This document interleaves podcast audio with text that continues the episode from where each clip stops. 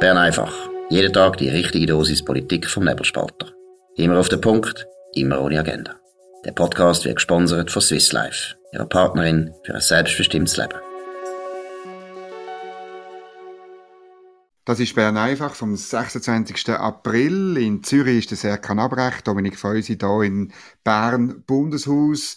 Ja, heute ein grosses Thema, eigentlich schon seit Tagen, aber heute eine neue Meldung zur Frage, hat die Schweiz jetzt wirklich Deutschland verboten, Kriegsmaterial auszuführen? Was ist der neueste Stand? Serkan, du hast dich um die Geschichte gekümmert. Ja, sie ist dann auch bald zu lesen auf nebelspalter.ch nach dem Podcast. Der Stand ist weiterhin eigentlich da, wie wir äh, also uns jetzt ähm, SECO, also das Staatssekretariat für Wirtschaft, auf unsere Recherche geantwortet hat und auch bestätigt hat, jawohl, wir werden, ähm, wir werden weiterhin ähm, Deutschland verbieten, Munition, die aus der Schweiz kommt, nach in die Ukraine zu geben. Das ist eine sogenannte Nicht-Wiederausfuhrerklärung. Nur das Interessante ist, ähm, es ist immer äh, im, im, Raum gestanden, es ginge da um die, die Schützenpanzer, wo seit Monaten darüber diskutiert wird, oder seit Wochen jedenfalls. Die Marder. Die Marder, genau, dass die Deutschland an ähm, die Ukraine will liefern. Eine grüne, ehemalige grüne Abgeordnete hat dann bei Markus Lanz behauptet, ja, die Schweiz würde Deutschland daran hindern, weil wir denen die Munition nicht geben wollen. Das stimmt nicht. Das zeigen jetzt auch Recherchen von uns, dass ähm, es hier eigentlich um Munition geht von einem sogenannten Flugabwehrpanzer Gepard, wo in den 70er Jahren mal äh, eingeführt worden ist in die Bundeswehr, in den 60er Jahren noch mit Oerlikon äh, Bürle, äh, dieser Firma zusammengebaut worden ist, aus der Schweiz, da aus Zürich. Und ähm, ja, die Munition, ähm, die gibt's jetzt nicht für Deutschland. Da halten wir weiterhin drauf fest. Aber es hat ein bisschen Verwirrung gegeben im SECO, um welche Munition es jetzt eigentlich geht. Ja, aber ich meine, die, die, das hat man ja geliefert weit vor diesen Regelungen. Ich verstehe das gar nicht, warum man da ein Problem daraus macht. Ja, es ist ja so, also SECO sagt, ähm, es, es, wür, es, wär, es würde immer noch gelten. Es war, es war so die, die sogenannte Nicht-Wiederausfuhrerklärung, wo ein Staat muss unterschreiben, wenn er bei der äh, von der Schweiz Munition erhaltet. Mhm. Und, äh, und gleich, ich meine, der Gerhard Pfister fordert ja, dass man sie gleich liefert, die Munition. Und das hast du ja geschrieben, das hat lustig dazu geführt, dass die SP plötzlich im, im, im Lager ist von der SVP, von denen, die sagen, ja, nein, das geht nicht wegen der Neutralität. Das ist noch eine lustige Ironie von der ganzen Geschichte. Ja, schon noch. Es ist ein bisschen ein ungewollter Schulterschluss, den die beiden machen. Genau. Ähm, das ist irgendwie, das ist schon noch lustig. Also mich kann, mich kann jetzt, ich bin jetzt vielleicht auch ein bisschen auf der Seite der SAP und der Linken, wo ich sage, ja, wenn wir das wirklich geben, aber etwas ist, ist eigentlich ein guter Punkt gesehen, wo der Herr ähm, Erik Nussbaumer, Nationalrat von der SP, gesagt hat, wo findet, ja, bei, dem, bei dieser Kriegsmaterialverordnung handelt es sich einfach um eine Verordnung. Und wir sind nicht ans Hager Abkommen von 1907, was die Neutralität der Schweiz betrifft, gebunden. Also der Bundesrat kann da schon das Zepter in die Hand nehmen und sagen, hey, wisst ihr was, die Verordnung können wir jetzt übergehen und wir geben das Material. Aber der Bundesrat will da lieber die Verantwortung an seine Beamten im SECO abdelegieren, anstatt da selber ein Statement zu machen. Und dass man sich da daran stört, wie der Herr Pfister oder vielleicht auch der Herr Nussbaumer, das ist verständlich, oder wie meinst wie siehst du das? Ja gut, eben, also als Hager Abkommen müssen wir uns schon halten. Nur, wenn man den geht, lesen, dann steht da gar nicht so viel drin, was Neutrale machen Irgendwie, man darf nicht seine Telegraphinfrastruktur zur Verfügung stellen einer Kriegspartei und, äh, und irgendwie so Sachen. Also über Munitionslieferungen steht gar nichts, sondern es ist natürlich eine Interpretation, dass man sagt, äh, in der Entwicklung von der Neutralität als Status ähm, sind wir eigentlich so weit, dass wir keine, keine Munition und keine Waffen liefern. Aber äh, ich verstehe es einfach nicht, weil die Munition ist schon längstens in Deutschland. Die liefern gar nicht mir, oder? Also mhm. davon abzuleiten, dass wir dann dafür sorgen dass Deutschland das nicht liefert, das finde ich einfach, also das ist ja so eine Fehlentwicklung von den letzten 20, 30 Jahren dass man irgendwie Waffen eigentlich gar niemandem mehr liefern kann, oder? Und die Schweiz braucht eine, eine Waffenindustrie, brauchen wir, um uns können selber versorgen, oder? Das ist ganz wichtig. Und wir brauchen auch das Know-how.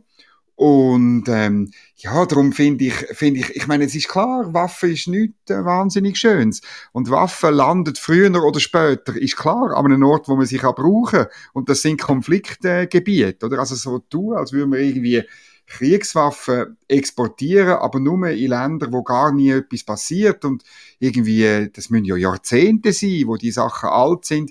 Jahrzehnte später tut man irgendwie Deutschland verbieten, das irgendwo hinzuliefern, obwohl sie schon längstens nicht mehr, die Munition schon längstens nicht mehr der Schweiz gehört. Das finde ich übertrieben. Das ist eben die Frage, ob man in der Neutralität ein romantisches äh, Konstrukt sieht, wo irgendwie alles verbietet und irgendwie, wo man ehrlich gesagt historisch ja gar nie so gelebt haben, oder ob man eine, letztlich eine pragmatische Angelegenheit drin sieht. Ja, das kann man durchaus so sehen. Also es ist jetzt auch der Streitpunkt, inwiefern wollen wir uns an dem beteiligen und das ist, ich glaube, das ist eine Grundsatzdiskussion, die jetzt gemacht wird. Aber, und da bin ich dann schon auf der Seite von, von Pfister und Nussbaumer, da muss der Bundesrat mal irgendetwas sagen dazu. Weil seine Beamten, und die kann man jetzt auch nicht verurteilen beim SECO, die halten sich jetzt einfach an, eine, an eine Verordnung und sagen, wir haben diesen Befehl und das führen wir aus und etwas, gegen, etwas Gegenteiliges haben wir bislang nicht gehört, also machen wir einfach so weiter. Da bin ich bei dir, oder? Da, wahrscheinlich ist der Bundesrat äh, ziemlich froh, dass er ähm, da irgendeine Verordnung hat und so. Aber es ist ja schon komisch, oder? Die gleichen, ich muss, muss auch nochmal über die, die Position von Linksgrün reden, oder?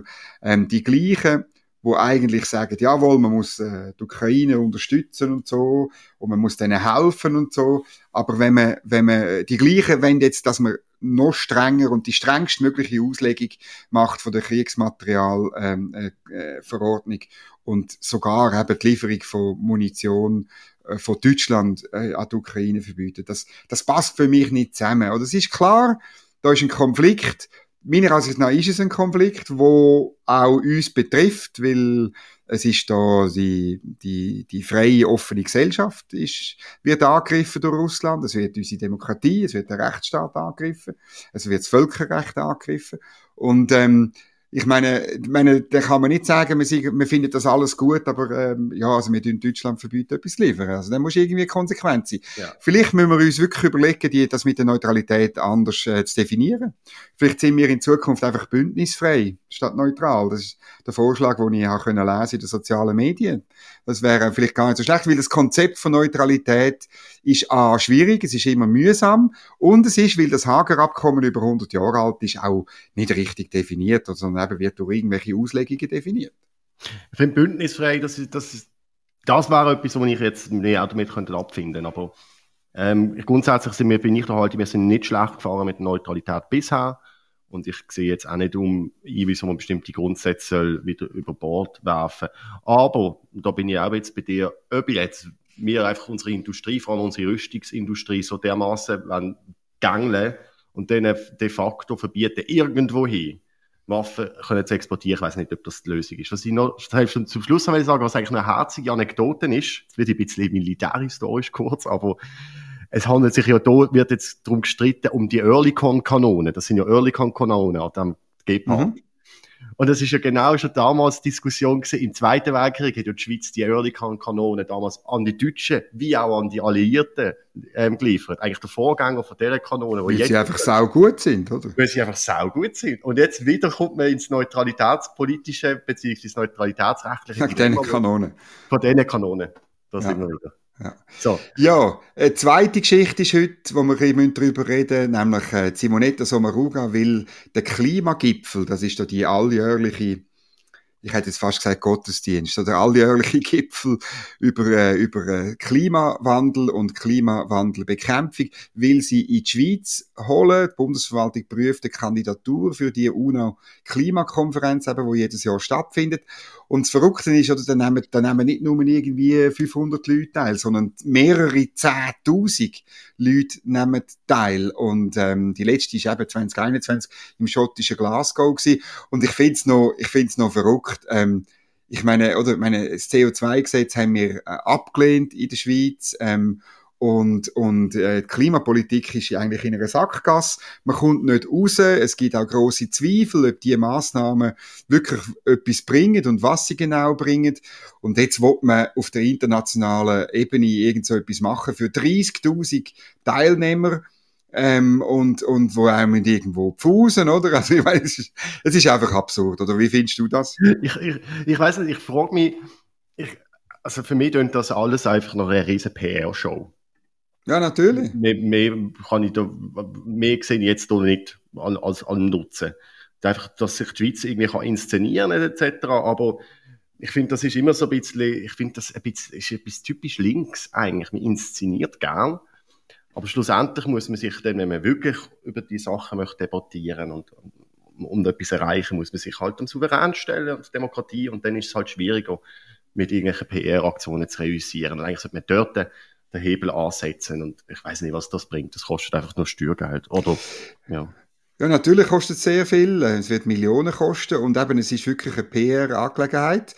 Und was ich befürchte ist, dass dann Simonetta Sommaruga natürlich bleibt, äh, bis das stattfindet, oder? Also, dass, wenn sie dann da irgendwie den Zuschlag überkommt, ich, äh, es, es, es steht im Artikel, wo beim Tagesanzeiger äh, erschienen ist, steht äh, nicht drin, äh, wenn das äh, dann könnte sein, sondern es wäre dann einfach irgendwann, also zu den Kosten steht immerhin über 100 Millionen Franken, ähm, äh, könnte das, könnte das äh, kosten.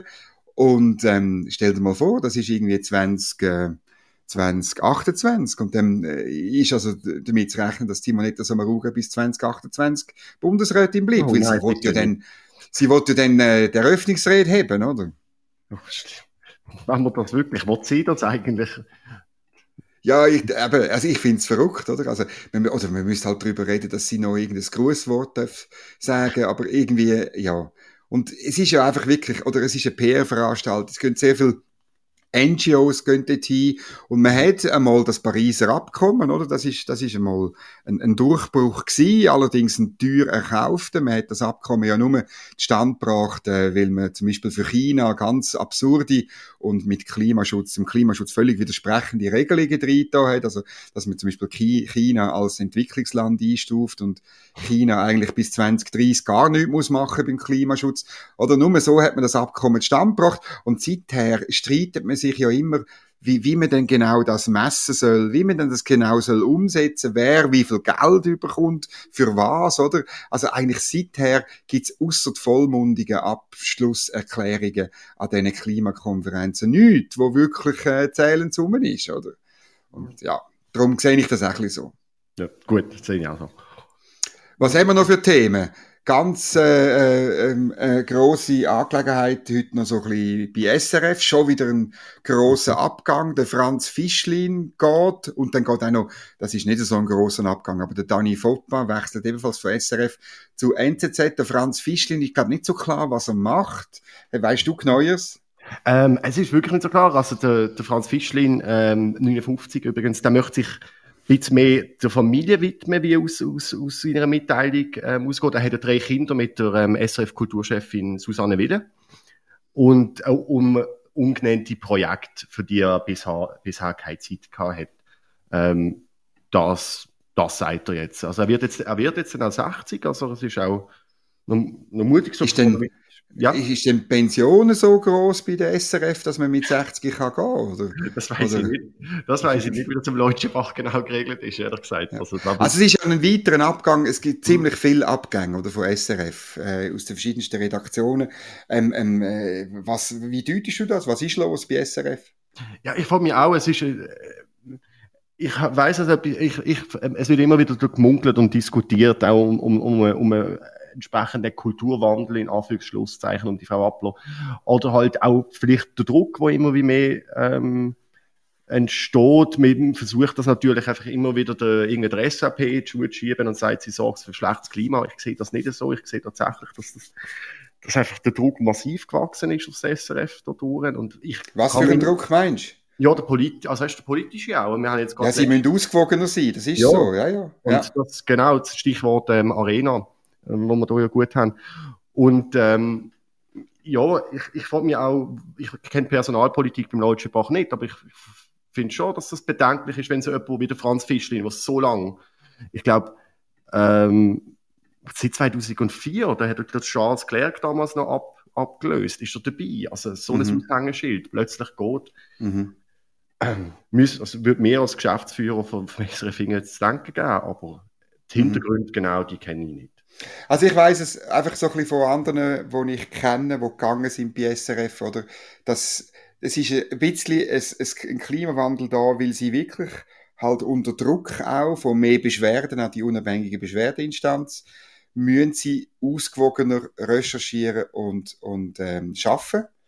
Und das ist natürlich klar, wenn du ja, irgendwie, das beim Franz Fischler würde ich jetzt das nicht unbedingt sagen. Ich glaube, er ist vielleicht nicht ein typischer Fall, aber in anderen Fällen weiß ich, dass, dass, dass Leute gegangen sind, weil sie das nicht wollen, oder?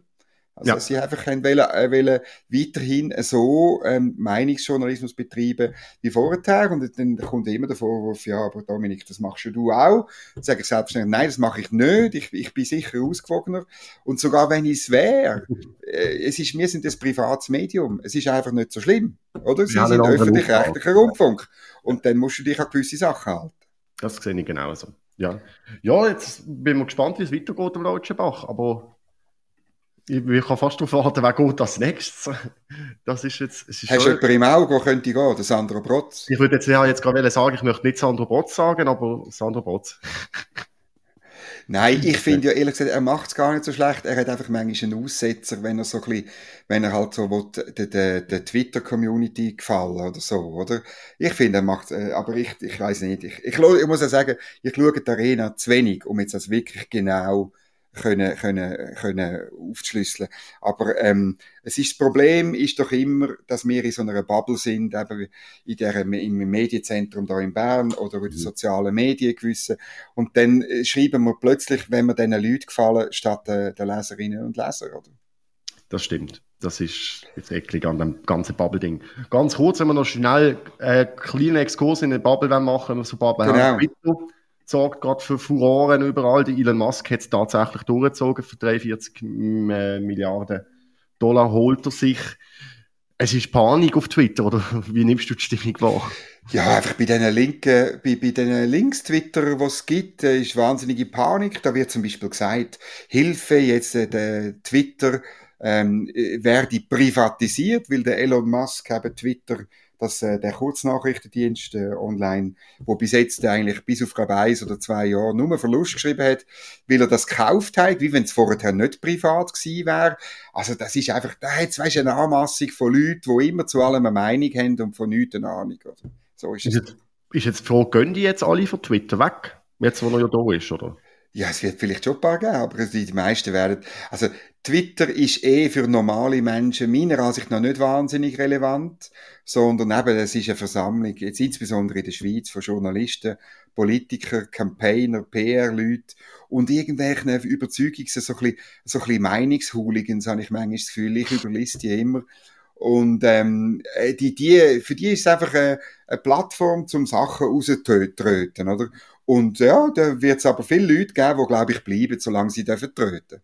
Das stimmt, das liegt mir auch an. Was ich noch, ich bin vorher jetzt nachschauen, was ich noch schön finde, ist halt, wie die Linken jetzt alle motzen, weißt du, jetzt müssen wir ja die Reichen besser besteuern, der Elon Musk zeigt es ja, etc.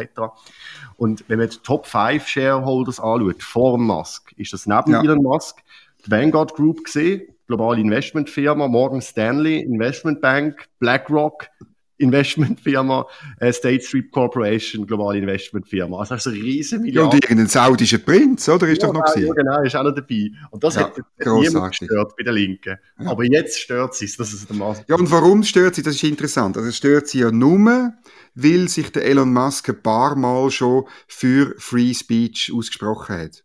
Er hat nie gesagt, ja, ich hole den Donald Trump zurück, oder? Das ist ja so ein bisschen der, der Dämon, der im Hintergrund um, mhm. umgeistert. Den hat man von Twitter verbannt, das ist sein Sprachrohr gewesen. Und er hat es nie gesagt, er hole den zurück. Aber er hat sich einfach bewusst dafür eingesetzt, wir brauchen einen Ort, wo man frei kann seine Meinung äußern. Und das ist bereits, oder das ist für die linken Kreise bereits eine Kampfansage.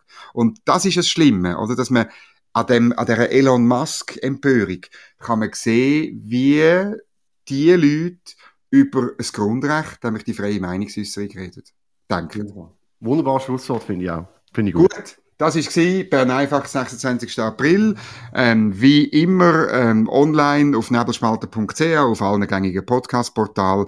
Und morgen wieder um die gleiche Zeit mit den wichtigsten Meldungen vom Tag direkt bei euch aufs Ohr. Danke fürs Zuhören und einen schönen Abend. Das war Bern einfach, immer auf den Punkt, immer ohne Agenda. Gesponsert von Swiss Life, ihrer Partnerin für ein selbstbestimmtes Leben.